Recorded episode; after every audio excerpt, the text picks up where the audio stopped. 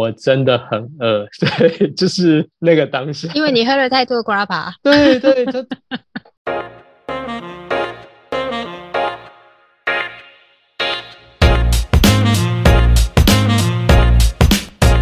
嗨，大家好，我是 Vinny，欢迎收听 Vinny 康杯，为你干杯。这个频道将会分享着许多酒类的品酒美学，也会邀请酒界达人们来客座闲聊。跟着我们一起愉快的沉浸这个微醺时刻，为你干杯，为你干杯。香水代表着一个人的灵魂跟特质，都说香水可以了解一个女人了。那从一个男人手里端的什么酒，就可以了解到他的生活方式、情调以及他的品味。也就是说，透过品酒呢，能够看出眼前这个男人是天才还是渣男。那有一种酒呢，不仅可以直接分辨出一个男人的格调，而且还能够闻出一个男人的魅力，那就是俗称成功男人的香水——白兰地。但白兰地只是一个代名词，又可以分为干邑白兰地、亚麻邑白兰地，还有令人惊艳的渣酿白兰地。今天呢，与你邀请到一位成功男士来跟我们聊聊这个男人必懂的品酒话题。让我们欢迎 Nelson。Hello，Hello，大家好。Hello，Winnie，Hello，Hello。呃，看派的各位听众朋友，对我是 Nelson。大家好，那我们可不可以先请我们今天的这位成功男士的来宾来个自我介绍呢？没有没有，不敢不敢。呃，简单的自我介绍一下。那我在呃以前也是从酒商开始工作，然后后来在二零一一年前往呃北部意大利一所呃大家俗称叫美食科学大学，或又俗称为呃曼食大学去攻读硕班。那在攻读的同时，我有创一个粉丝团，就叫曼斯意大利，去记录在当时呃去学习各式各样曼食的生活，或者是品酒的一些记录等等等等。那回台后，我就呃陆续在做意大利饮食、呃酒啊、食物等等相关的推广。后来一五年也有加入呃一个在意大利西北边那边皮蒙特区。呃，靠近阿尔巴这个城市，那这个城市因为它盛产白松露，他们有一个叫白松露葡萄酒骑士团，然后啊，我们就陆续在做推广这样子。那我相信大家应该都很好奇哦，这个白松露美酒骑士团到底是什么样的组织或是团体呢？是，对，因为呃，松露，因首先就是意大利是一个很松散的国家，对他们的民族性，他们的人都是一样，然后在。松露这件事情来讲，其实它并没有一个很官方正式的组织。那呃，当当时唯一知道的，比如说有这个民间团体，它也是一个呃非营利组织。那他们都是由呃白松露或者是饮食或者是葡萄酒，甚至格拉帕等等相关的酒庄庄主，或者是松露猎人啊，餐厅的老板等等。那他们都想要一起去好好推广这文化，所以他们就组成了这样子一个民间组织。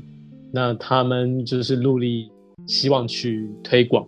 那当时因为呃我刚好在那边念书的时候，我呃在那边实习的一个工作。那我的老板他本身就是这个骑士团的人，然后那时候他跟我一起合作，我们做了很多相关的推广，所以他就。顺便的介绍我加入这个，呃，听起来蛮好听，叫骑士团，其实就是一个，呃，像兄弟会啊，像一个民间组织这样子。这样听起来其实也是台湾之光哎，台湾第一位。没有，没有，就是对，其实他就是真的是一个很当地 local 的组织了，对，但是他们就是做很多。呃，文化上的推广觉得蛮不错的，呃，品酒会啊等等都有在做。对对对，嗯，听起来很棒。那一开头呢，我们提到了白兰地呢，其实分成非常多的一个类型哦。那除了知名品牌呢，像是人头马或是轩尼诗啊等等的干邑白兰地之外，其实还有所谓比较正统的亚马邑白兰地，以及所谓的渣酿白兰地等。那在台湾呢，呃，比较独特的就是所谓的这个渣酿白兰地，我们又称之为意式白。白兰地的文化其实呢很少很少被讨论到。那我们今天邀请来的来宾 Nielsen 呢，他其实是专精在意大利的一个慢食文化，所以我们今天呢，想请大家先跟我们特别聊聊，到底什么是意大利浪漫灵魂饮料 Guapa，也就是渣酿白兰地呢？OK OK，呃，对，如维尼所说，就是首先我想小小补充一点点，就是关于白兰地的这个部分。其实白白兰地，呃，我们如果说它是有英文 brandy 去做的一个翻译。那如果稍微了解一点人可能会知道，呃，白兰地三个字，它其实它是代表非常非常广泛的一个范围。那凡是水果啊，任何任何水果去蒸馏完成的，都我们都可能会称它为白兰地。那对，那其中最知名的，OK，所谓领头羊或最可能就会算是法国的 Brandy，其中的呃知名的如我们所谓的干邑 Cognac 跟亚马邑 Armagnac，可是呃另外其在其其实整个欧洲，那甚至后来因为整个世界历史的演进，甚至现在到美国也有美国的白兰地，然后演变到中南美洲。秘鲁也有所谓秘鲁的 Pisco，哦，等等等等，非常非常非常多。但呃，对，当今天我们还是稍微聚焦一下，那聊聊呃，特别就是因为我是主要待在意大利，那我主要来聊格拉帕部分。在 Friuli，Friuli 是在意大利最东北的那个大区，它算是怎么讲呢？它再往上一点点就可以到奥地利，所以它在。可以，你可以甚至说，在在呃，意大利共和国以前啊，甚至它是属于奥匈帝国的一个范畴。嗯，那在那个很冷很冷的这个地方，呃，那个当地人叫 Enrico，那那个时候他做了一个饮料，它叫做 Grape。那你可以对 Grape，他这样发音。那你可以想象，就是在奥地利的，所以你这它其实是一个非常不。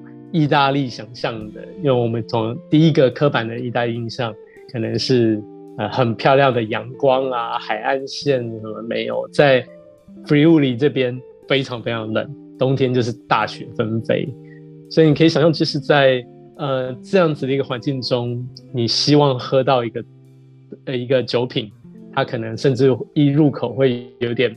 让你身体热起来的感觉，嗯，哇，那你在大雪之中也不会觉得很寒冷，这样子，对，对，这个是它格拉帕最早最早的一个，你可以说是起源，嗯，所以呃，我们到如今现在格拉帕虽然整个全部意大利各地都看得到，甚至有生产，可是主要呃，我们说比较专品质比较好的，甚至我自己有看到的。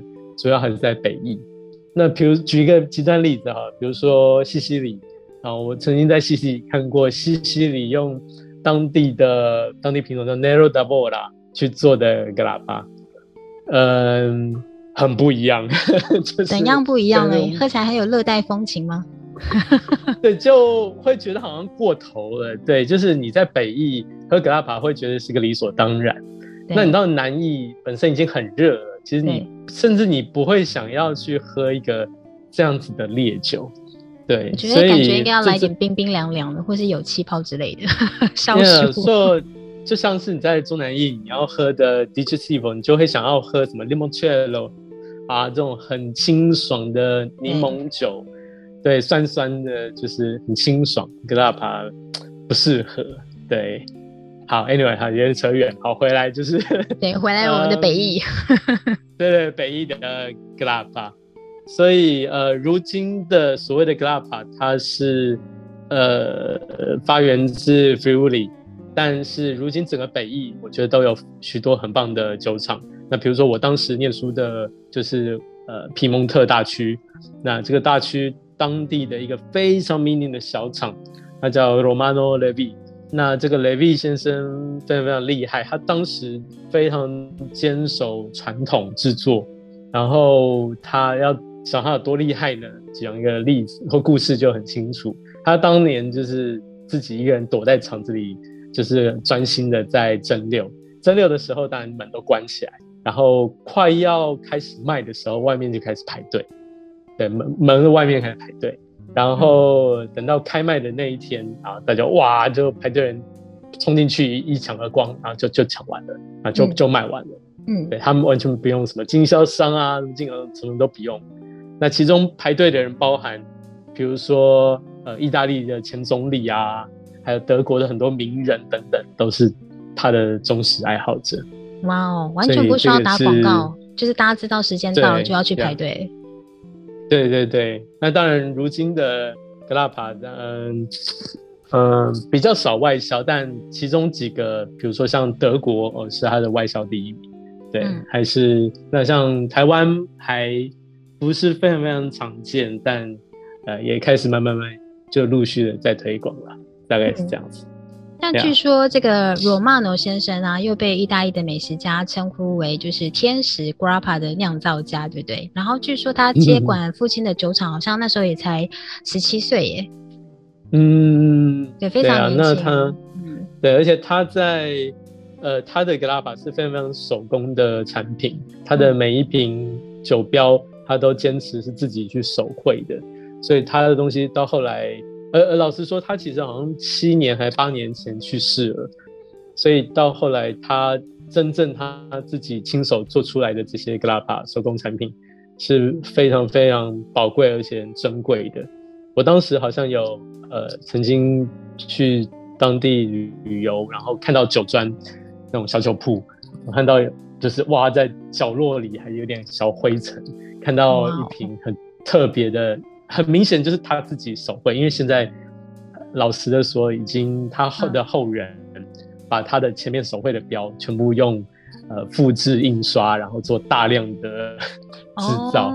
对，那个品质可能已经不太一样，跟以前不太一样了。对，那其实好像在呃意大利啦，或者在很多一些国家的出版物，还有一些展览里面，其实好像都有介绍过他的这个手绘的酒标的一个相关作品，相当有名。是是是是，所以当时我我在那个小酒铺，我记得我看到，我还很兴奋的，我就跟那老板说：“哎，这个这个哎怎么样？你们有卖吗？多少钱？”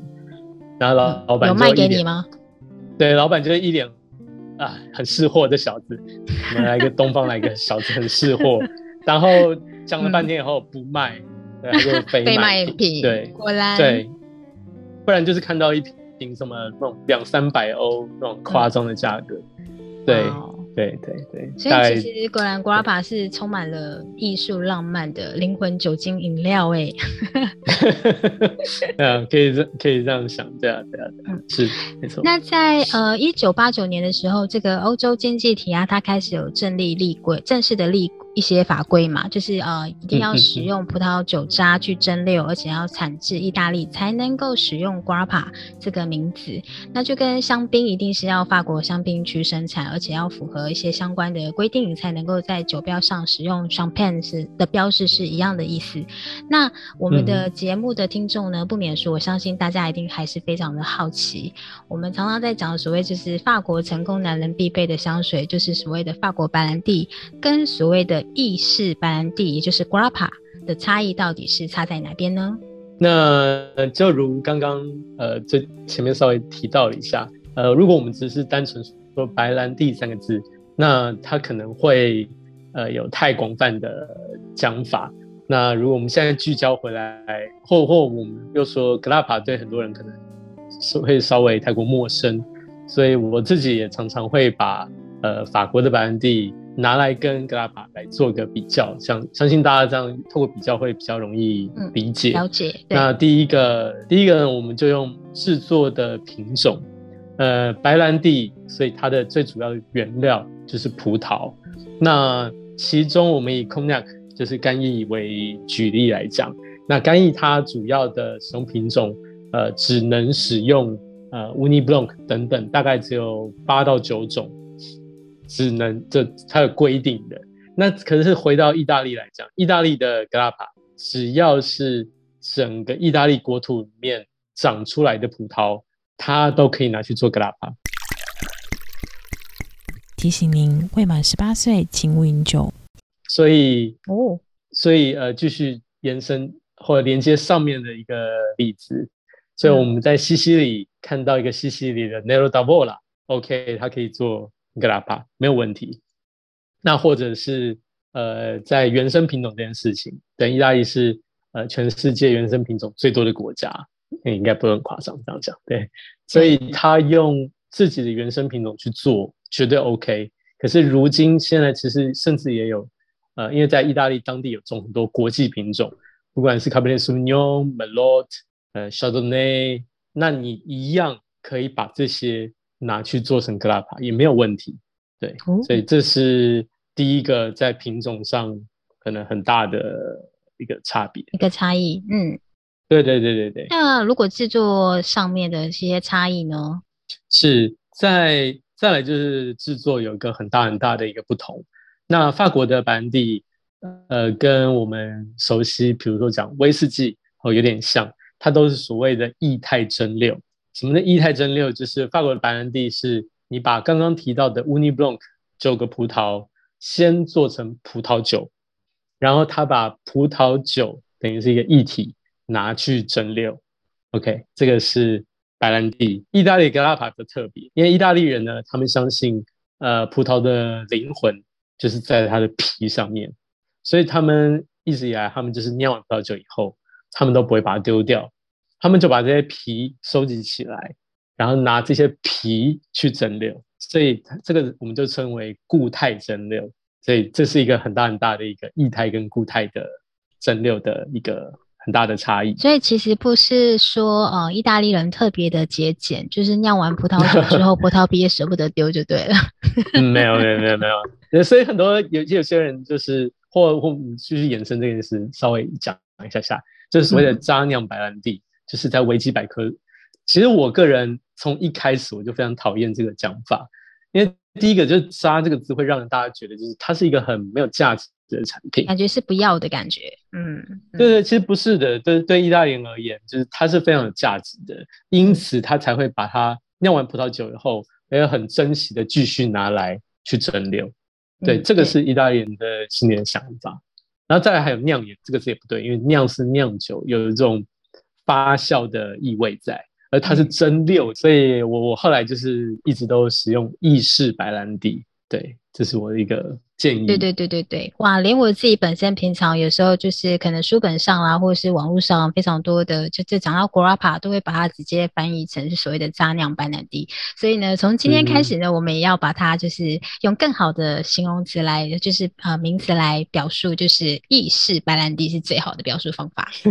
谢谢谢谢，希望对，而且我老实说，我。好奇，这到底最早这到底是谁取这个名字？那真的很恐怖。对，这个是因为它的酿造，呃，它的制造的过程，就是它是蒸馏的原料是使用葡萄，呃，酒酿制过来的渣，所以可能葡萄皮啊、葡萄梗啊、葡萄籽啊这些，所以就变成直译下来就会变成好像是渣酿这样的感觉，所以好像也无从可逃。对啦，对，没有错，是是，这真的有点困难。对，好，那我们回到就是呃刚刚的那个比较差异。那么法国的白兰地跟意式白兰地，那在味道上面的呈现方式有什么不一样吗？嗯嗯嗯，那最后一个就是可能很多人对法式白兰地很熟悉的就是它的木桶工艺。那法式白兰地呃有经过很多时间的陈年，然后有表现很漂亮、出色、各式各样不同的木桶的风味。呃呃，可是回到格拉帕的身上，格拉帕其实在当然最早期它的制作，它大多是制作成透明无色的。那所以，即便到如今的现在，我们接触很多专心在品质上面的格拉帕的酒厂，嗯，他们还是有很多人会觉得说，呃，我们格拉帕的原始的制作想法，我们第一个表现的是葡萄哦，所以他们甚至有的人，他们还是会刻意的。维持，比如说我至少一个基本款，就是完全无过桶。那或者是我也有遇过说，在皮蒙特这边很特别，他会是使用非常非常老的木桶。呃，像有一家我知道，他就是使用已经超过九十年哦，或者一百年。你实际上问他，他也说不太出来。对他就是说啊，我都已经用了那么久了，我也不知道，因为他八一八八五年创的。他说我也其实不知道到底是九十还一百年了，对，无从可考。无从可考，然后就打算持续用下去，对不对？当成是传家宝。对对对对 对。因为他那个很妙，他那个老桶，就是他们还会刻意的继续维护它，甚至修补它。那成年出来的格拉帕酒色也特别的淡，它就是只有淡淡的淡金色，甚至是像白酒一样的那种呃鹅黄色一样。嗯，那它出来的感觉就是它不会有很强烈的木桶风味，但是它又保有很多呃葡萄本身的芳香因呃因子在里面。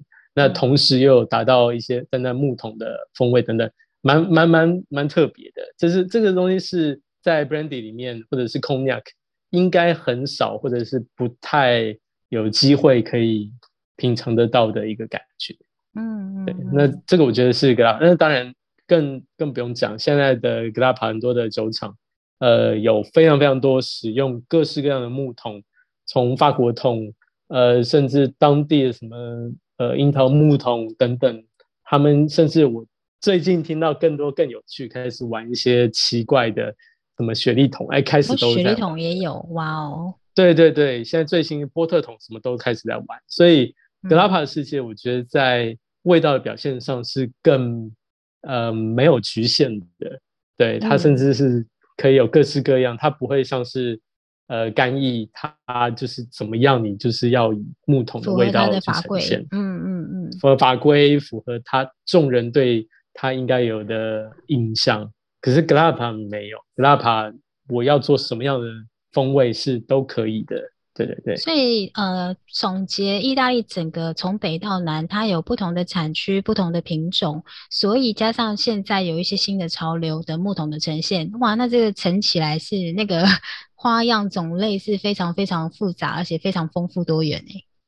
是是，所以呃，其实对我来讲，我觉得格拉帕世界是呃非常非常有趣的，呃，它是没有，它有真的非常非常多的变化，那这个真的是蛮值得期待的，嗯，对，其他的白兰地世界反而我觉得不叫不容易被看到的。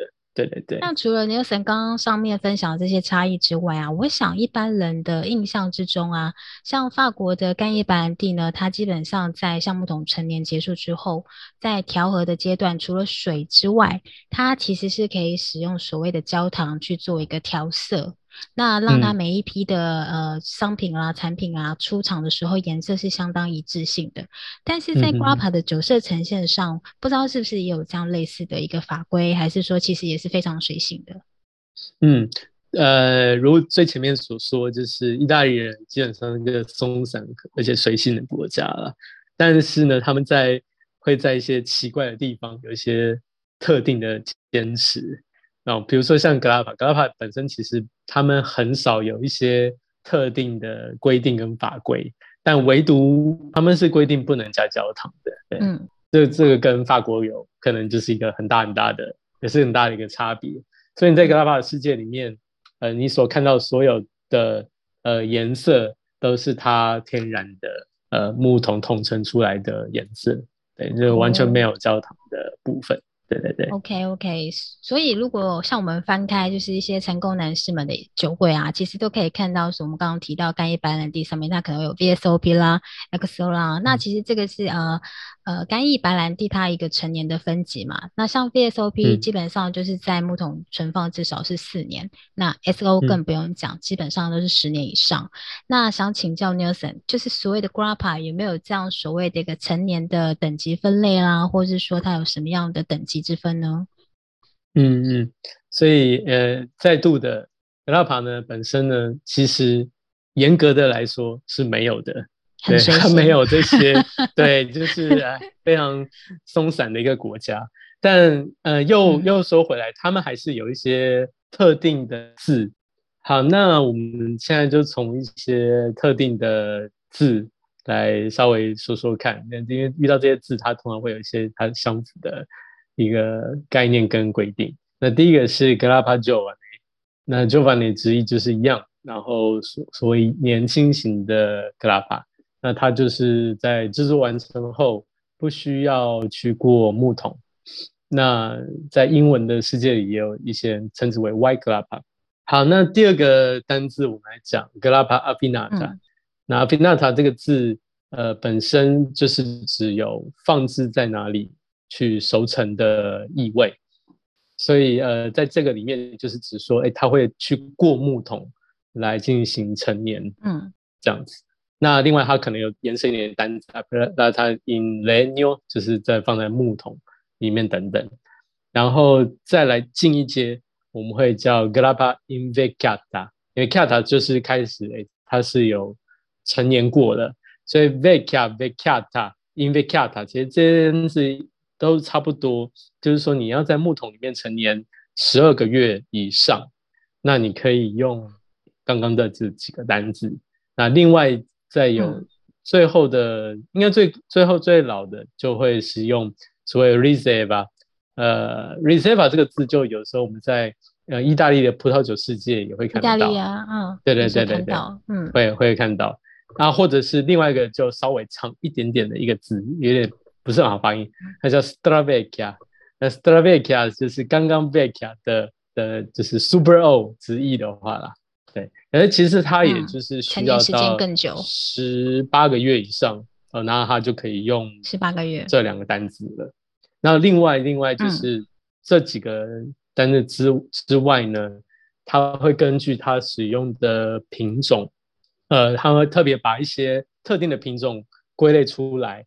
呃，比如说像 Moscato，当然很熟悉的，呃 m u r t u r g a o 在东北意大利还有德国也会看得到的 t r a m i n a Gustamina，呃 s u v i o n 等等这几个品种，它会特别，他们叫它叫芳香型的呃格拉巴。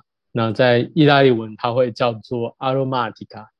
那这是一个比较特别的一个一个部分。那还有什么？呃，最后的最后。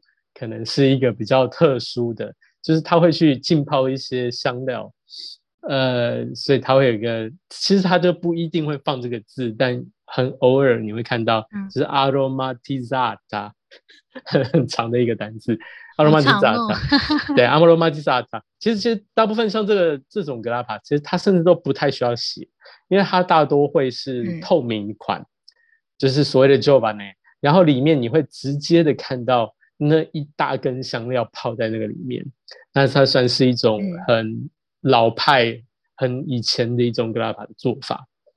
所以大致上，呃，你会看到就是这几这一些字样在。嗯，所以我们大致上可以分成几类呢？就刚第一个是所谓的第一类，可能是年轻型的。对，年轻的就是用颜色来看。对，第一点年轻型的。就把那年轻型就把那就把那。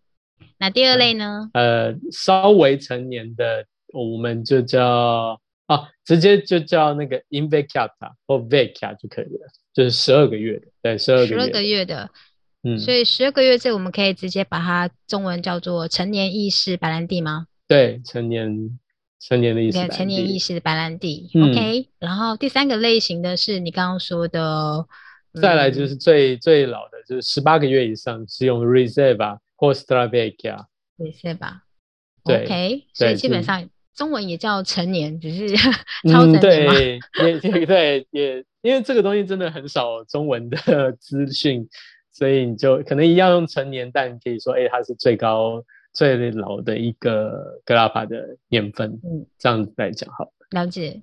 对对对，没关系啊。听众朋友如果很好奇这些字字，可能因为我们在买酒的时候，这些字会出现在酒标上，对不对？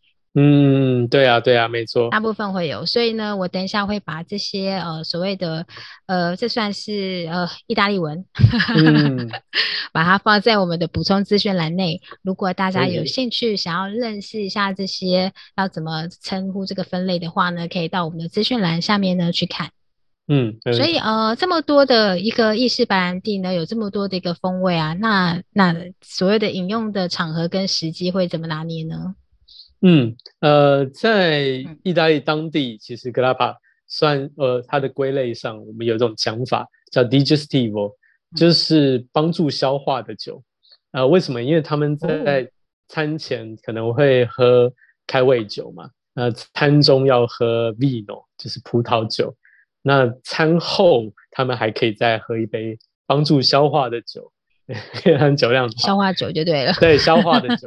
所以通常在意大利。呃，他都是在整个全部都吃完饭后，那有的甚至是说，哎，我已经连咖啡哦都喝完了。对，因为意大利人吃完饭一定要喝咖啡。对，那所以他是在意大利是这样子的一个概念。那迪迪迪尔喜鹊它真的是对消化真的非常有帮助的。我刚刚像我们在录音前，我刚哎今天刚好吃比较饱，然后我刚刚也也顺便的小酌了一两杯格拉帕，现在已经觉得呃肚子已经非常非常空了，对，消化已经很 OK，所以又可以开始吃了吗？因为对，等下可以开开始宵夜啊，可以考虑看看这样子。对对对对对。哇，哎，那这样子，对于如果就是像我们这种想要减肥的人，是不是就千万不能喝 grappa？对，要小心，因为消化太快了。对，我们在我记得每一次就是在办品酒会啊或酒展，我都其实很害怕，就之前都会想什么赶快多吃一点。那如果吃的不够多，哇，品酒会完。哇，整个是饥肠辘辘到个不行，很恐怖。但还要跟呃与会玩的人大家 social 啊，大家聊聊天。可是大家都不知道，其实我很饿，我真的很饿。对，就是那个当。因为你喝了太多 grappa。对对，他真的，我我我知道，这当然不没有什么科学依据，但我就就真的我自己会，我说我喝过朋友都是这样子。它真的对帮助消化，而且加上好像外传意大利的妈妈们都很会煮，对不对？厨艺都超好的，很恐怖，对对对。所以喝杯格拉法真的很必要，就是在一顿大餐之后。那所以 Nelson 在意大利的时候，你大概要胖多少？呃，都完全没胖，因为我喝很多格拉法。哦，哎，不对啊，你刚刚喝了格拉法，不是马上肚子又饿了吗？所以就帮助消化完之后又要再吃，所以又再继续喝的意思。哦，没有，那在在当地其实已经真的是撑到一个不行，喝完格拉帕只是刚刚好，哎，没那么撑而已啦。对，没有到，对，是，对对，实际上是这样子。好，那我们回到就是呃，就是格拉帕这件事情上，因为呃，我相信很多的听众朋友一定很好奇，那我们要怎么去品尝格拉帕意式白兰地呢？嗯哼哼，OK，那嗯，首先是酒杯嘛，那酒杯。呃，格拉法格拉法其实是有一个它的一个专门的杯型，但如果没有的话，也不用太在意。那首先第一一定要是玻璃杯，然后不用非常的大。那如果你家中有呃一个类似像白酒杯或者是甜酒杯，都非常非常的 OK。那所以你需要一个圆的肚子去容纳你的酒体跟释放你的香气，然后一次倒入。不不用很多，可能哦，对，因为有一个很重要很重要的是，格拉帕在意大利，它都都是纯饮的，对，它不像是威士忌，呃，或或或这块可能就跟加水之类的，呀，这块可能就跟法国白兰地比较相像，对，因为像法国白兰地一样，也是我们都是纯饮，比较没有加冰或水哥，呃，类似这些的做法。对，它就是直接纯饮，嗯，所以第一个第一个呃，你不用很大的酒杯，然后你在品尝的时候，呃，一次只要倒入大概呃，可能二十 CC 到最多一盎司，然后一次小小小口的啜饮即可。对对对，然后 what else？哦，还有呃，温度温度也很重要，在喝格拉帕，就像我们刚刚讲，格拉帕其实它真的是一种北意的产品。所以在饮用格拉帕的时候，如果现在是一个台湾的今年，像我记得去去年台湾冬天就很冷嘛，然后有时候室温台北会到哇十度、十二度，非常非常冷左右。对，我还记得十度那一天，哇，我拿出一瓶格拉帕倒进杯子一喝，哇，刚刚好，它就是完全是 perfect，对，完全完美的温度去喝格拉帕。那或在稍微进阶一点点，就是说，在各式各样不同的格拉巴不同的分类上，如果是所谓的格拉巴 j o 吧呢，年轻型，那它就是要低温喝。那建议可能呃五度七度之间，五度七度。那芳香型的葡萄也建议可能五到七度，就是低温去喝。那如果来到 Vecchia 或者是 Reserva。这种就建议要到呃，甚至十八九度都没什么问题。也就是所谓，你可以用一般如果北部的晚上，像今天今天晚上室温就是大概二十度左右嘛，哎，那就非常适合你像喝 Reserve 直接倒入杯中，然后这个温度就刚刚好。对，直接适合喝一些成年的意式白兰地。对对，就不同的温度或场景啊，适合不同的酒款。对，所以 Nelson 建议是我们呃在喝之前就先把酒放冰桶冰、冰箱冰，然后冰到适应的理想温度的时候再拿出来倒入酒杯去品尝，对吗？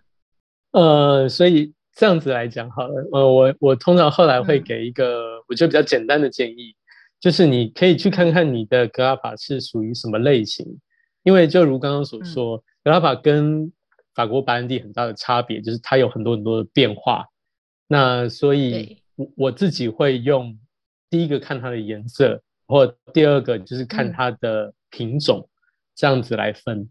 如果它是年轻型，然后还有它是用白的葡萄，比如说像 Moscato 啦、呃 Arnes 啊、Chardonnay 的这些白葡萄，那我就会让它降温。那特别是在呃像台湾的夏天，夏天非常非常热。那我甚至可能会真的对丢冷藏，呃，不要冷冻哦，对，冷藏室，让它稍微的冷藏，嗯，冷藏冰一下下，哎，的确它喝起来的香气表现就好非常非常多，而且它的酒精感也不会那么的突出。那嗯，可是如果是呃一些红葡萄啊，或者是呃有过桶，有桶色比较重，那又或者是一些很强壮的产区，比如说。格拉巴迪巴洛罗哦，很知名的酒王，皮蒙特酒王。那我就会用大概是在二十度，所以最后就是一个我我我很喜欢用的讲法，就是白呃白葡萄就用白酒温度喝，红葡萄就用红酒的温度喝。红酒温度喝，对，这样就这样很好记。对，这样简单。对，然后如果是棕色的烈酒，就是室温喝。最简单就是这样讲的，对对对。那我们刚刚提到的是纯饮的部分嘛？那如果在餐酒搭配上面呢？因为除了当消化酒之外，有没有其他的在？因为台湾人比较习惯有时候是吃东西配酒，是是是，呃，可以建议一下呢？嗯，是呃，其实如果是来到参与酒的餐搭，呃，我我我很喜欢一样举另外一个例子，那就是我们最常人在喝的威士忌。其实威士忌在呃苏格兰当地就是这么冷的地方，我相信他们很多时候呃也是比较是呃饭后或者是比较像纯饮的感觉。那可是其实，在台湾，因为我们的餐酒文化，就是每个国家都有自己的餐酒文化，是很不一样的。对，所以演变出，哎，其实发现很多的吃一些中菜的时候，因为口味比较重，那你搭配着 whisky，哎，其实很 OK。那我们后来有几次也试的，就是去搭搭看，因为发现也有一些类似的感觉，所以后来发现餐酒的搭配其实不用太多的设限。那特别是对，如果是搭配我们中菜比较强烈的口味，我觉得各式各样的格拉帕，年轻的有年轻的好，它可以消除一些油腻感。那比较厚重的 Reserve，哎，它刚刚好搭配一些。比较甜口的呃菜油也非常非常好。那但又回来就是呃，之前为了要推广，所以我们有曾经做过一些比较认真的呃搭配品酒会。对对对，嗯。那那时候实验出来，发现当然最最最理想的就是甜点，各式各样甜点搭配格拉帕非常非常棒。那当然再细微一点的去区分。就是年轻型，还有芳香型的格拉帕，那它当然搭配水果系的甜点啊，就非常非常棒。甜点，嗯，对我还记得那次是谁，我们好像是啊几年前跟呃再从红我的 Danny 主厨，对啊那次我就记得他拿出一个呃拔乐的呃格兰尼塔，就是类似拔乐冰沙，然后搭配我们一款格拉帕迪 Anis。啊，非常非常的棒！我们就一边一口吃一口，然后喝一口，那甚至我们把一点点给它滴在那个冰沙上面，非常非常 match，在香味上很好。哇，听起来很棒哎，很棒。好像其实如果是香草系的冰淇淋，其实有一些 grappa 也蛮适合，就是在呃 ice cream 冰淇淋上面淋一点，或者是说呃搭配一起吃，对不对？对，这个我有个王牌的搭法，对，也是呃以前曾经说来在听听。对当当时去拜访其中一个酒厂，然后在饭后我们就呃一定要吃意大利人最爱吃的 gelato，然后那时候他们就拿出一个香草口味，然后就哎很开心嗯。要吃的时候，他就说等一下，然后他就把一一个类似像香水喷瓶的东西拿出来，然后喷喷喷喷喷，嗯。然后一吃之下，哇哦，那个入口的那个热带水果，凤梨啊、百香果啊，这香气整个扑上来。然后一问啊，果然他说啊，这是我们的格拉巴迪那个喷喷喷喷，对，Moscato，对，Moscato 的的格拉帕放在喷瓶里喷上去的。哇然后后来我们常常分享给很多朋友，嗯就是这个玩法，对我觉得非常非常棒。很酷诶、其实因为台湾人，尤其是像夏天到了，大家都蛮爱吃冰淇淋的。像我自己也很喜欢嗯吃香草冰淇淋。那下次我真的应该可以考虑找一个那个 Moscato 的 grappa，然后呃倒入香水喷瓶吗？对对对，一定要喷的哦，要记得，就是我们后来 一定要喷的，不能直接淋上去哦。嗯对对对，很奇怪，就是我还跟一些 chef 有讨论说，哎，为什么这个直接倒的效果我觉得都不够好？然后对，因为这个可能哦，真的分子啊，什么啪啦啪啦开始讲很多很多。啊，香气嗯分子，OK，明白。所以下次我们要吃 ice cream 的时候，冰淇淋的时候，可以尝试用这个喷瓶试试看。对然后一一定定要记得是分对芳香型的白兰是那个意式白兰地哦。对对对对对，好，那另外刚刚呢，如果是同同味的那一种白兰地呢？对同味的部分，呃，这个一定要提一下，就是跟巧克力的搭配，是非常非常的棒。嗯那通常这种桶味，因为它本身就有可可、奶油甚至咖啡的那种香气的表现，那所以这些搭配着那种呃七十 percent 的黑巧克力啊，它是非常非常的享受。那我自己特别喜欢的是，嗯 g l a b a di Amarone 这这个产区，然后那通常因为也这是一也是一个很知名的好的产区，所以大部分也都会做成 Reserva 的等级。那像这个产区，我嗯觉得它很多我喝到它的那种可可的隐藏的风味，然后再配上一片黑巧克力，它那个可可的嗯加成效果啊、也是会倍数的非常棒上去。对对对对，很推荐。对对哇，听起来口水都流出来了，对，推荐大家一定要试试看。对，有机会试试看。那今天呢，谢谢 Nelson 呢来跟我们分享，就是成功男人呢必须要懂得的品酒小知识，就是意式白兰地。当然内容呢，呃，相当的专业，因为非常多的意大利文。那我们简短、简短、快速的帮大家复习一次今天聊到的内容。那我们今天主要聊到有就是呃。Nelson 有分享的是什么是意式白兰地，对吧？我们尽嗯量不讲渣酿白兰地啦，我们从今天开始，我们尽量去讲意式白兰地。那另外也提到了，就是呃法国的白兰地跟呃意式白兰地的一个差异性，还有就是意式白兰地 Grappa 它的一些分类，那以及怎么去品尝啊、品鉴 Grappa，还有呢就是餐酒搭配的一个建议。当然，就刚刚我们补充的那个 ice cream 的啊方法 的呃的香水瓶喷法。嗯，没错没错。那除此之外呢，我们也要请 Nelson 帮我们补充一下，现在在台湾有哪些地方事实上是可以买得到 Grapa？？呃，其实格拉法现在慢慢慢慢都有看得到了。那从早期的一些意大利餐厅，那当然那些意大利老板们就是都习惯，但现在其实也有一些呃意大利餐厅，他们会很着重在这个呃很好很他们意大利很传统的消化酒文化，其中推荐一个，比如说叫 La Mole 哦，他们就有一个专门在饭后会有一个消化酒的酒单。那上面就是有不嗯同的 grappa，、甚至是 limoncello、呃 sambuca 哦，有很丰富各式各样的啊意大利酒。那呃，另外、呃也推荐一个什么，我们都可以讲，对不对？不用避讳广告，都可以讲，都不用避讳的。那也，推荐一个、呃台北市南区，好不好？我们有一个叫巡霞堂，呃，他老板娘叫梅凤姐。那梅凤姐她也是嗯推广意大利酒很多年，然后呃，在格拉帕的部分，她也有很不错的收藏，所以大家有兴趣也可以去跟他聊聊天，诶，说不定他会请你喝一小杯不同的这种格拉帕，我觉得也不错。对，好，那我们今天呢，就谢谢 Nelson 呢，跟我们分享这么多专业的知识。那也希望下次有机会呢，再邀请 Nelson 呢来跟我们分享更多关于呃意大利的慢食文化，好吗？嗯，好啊，当然没有问题。好啊，那我们就谢谢 Nelson，谢谢，谢谢，谢谢 Winnie，谢谢大家，那我们下次见，谢谢，拜拜，拜拜，拜拜。希望今天的内容你会喜欢，请记得帮我关注、订阅、加分享哦。更欢迎在我的 IG、FB 留下你的建议，比你扛杯，为你干杯。